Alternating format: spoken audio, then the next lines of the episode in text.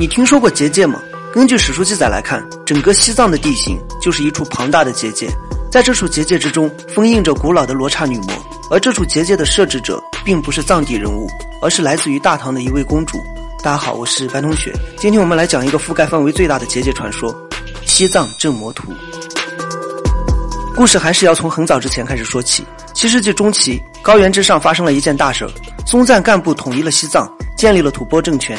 虽然看起来这是一个强大的高原政权，但实际上的他却外强中干，与同时期繁荣的大唐形成了强烈的对比。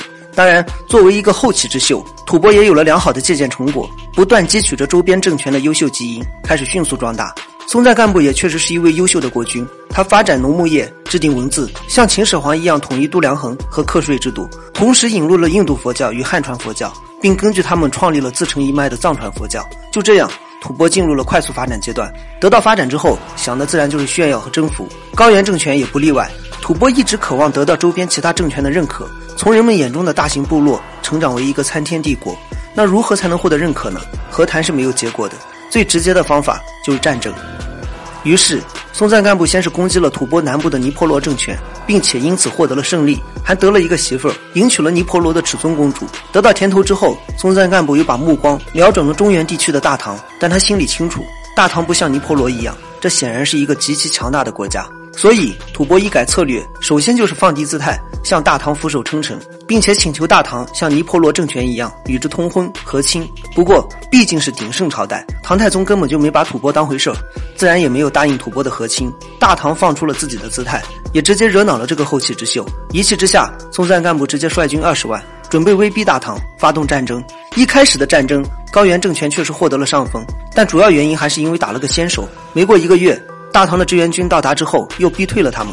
眼看来硬的不行，只能再次妥协。万般无奈之下，吐蕃只能派遣使者向大唐谢罪，并且再次请求通婚。这次唐太宗就答应了。毕竟作为圣者的和亲就不是示弱了，而是一场文化的侵袭。于是唐太宗便派文成公主去到了西藏地区和亲。而我们刚才所讲的结界设置者就是文成公主。尼泊罗政权的尺尊公主信仰的是印度佛教，文成公主信仰的是汉传佛教。他们之间会碰撞出什么火花呢？他们又为什么设置了一个庞大的结界呢？接下来我们就一起来了解一下这个结界传说。根据史书《西藏王城记》的记载来看。尺尊公主先于文成公主到达西藏，先来就有先来的好处。尺尊公主为了让她所信仰的文化迅速覆盖藏区大地，就提出了一个特殊的要求。她想在乌塘这个地方修建寺庙，供奉神像，以保藏地百姓平安。松赞干部也没有多想，随后便让手下王刀赤准按照公主的要求进行建造。但不知道怎么回事，工匠们白天刚刚修建完成的庙宇，到了夜间就会被恶劣的天气捣毁。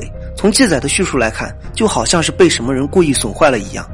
这到底是怎么回事呢？王道赤准派遣手下在夜间查看，发现确实就是天气捣毁，这下就出问题了。要知道，封建王朝的统治者偏信天命，所以松赞干部也认为这是不祥的预兆。为了解惑，他找到了文成公主。早就听闻中原大唐有一种堪舆秘术，所以希望文成公主可以解决这个祸端。这里要解释一下，文成公主并不是公主，而是一位李唐宗室之女。实际上，古代和亲远嫁的公主大多都不是公主。所以历史上对于文成公主入藏前的记载很少。至于她到底会不会堪舆，这一点还有待考察。我们再说回来，根据史书《西藏王城记》的记载来看，文成公主按照五星堪舆的方法开始排查，但排查一番过后，却并没有发现什么异常。那到底是哪里出问题了呢？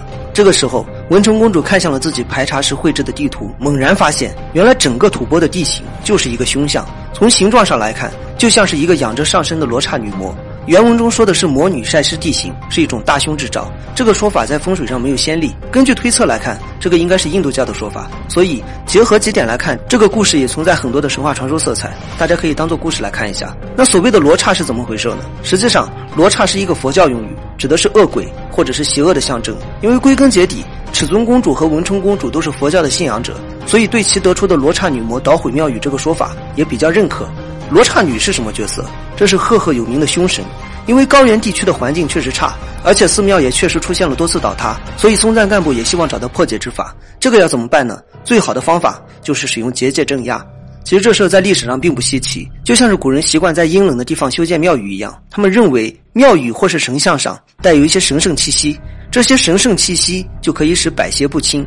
当碰到比较棘手的问题时，人们就会同时修建起多处建筑。摆出一个类似于北斗七星一样的特殊形状，以此来进行镇压，形成结界。严格意义上来说，算是一种心理安慰。像这种设置，在日本、韩国也比较常见。所以罗刹女不除，百姓就不得安宁。为了实行彻底的镇压，文成公主也想到了结界这个方法。那怎么设置这个结界呢？公主根据地图的标识，找到了魔女心脏的位置，也就是今天卧塘湖这个地方。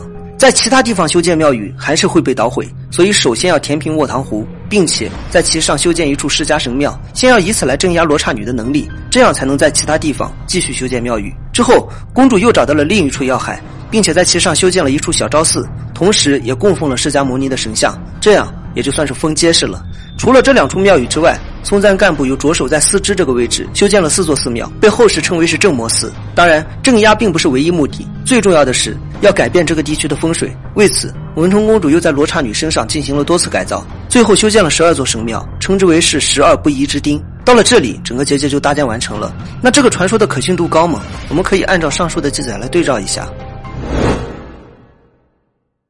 根据对比来看。在地形图的左肩位置上，确实有一处昌珠寺，建造的十分豪华。这个就是松赞干布四座镇魔寺中的其中一座。除此之外，在右肩这个位置上有一座嘎泽寺，这座寺庙中也确实流传着关于镇压结界的传说。这也是四座镇魔寺中的其中一座。在左脚这个位置上有一座八江寺，在右脚这个位置上有一座藏昌寺。以上就是松赞干布根据文成公主的提示所修建的四座寺庙。除此之外，在左肘这个位置上有一座洛扎坤庭寺，今天也叫做一空庭寺。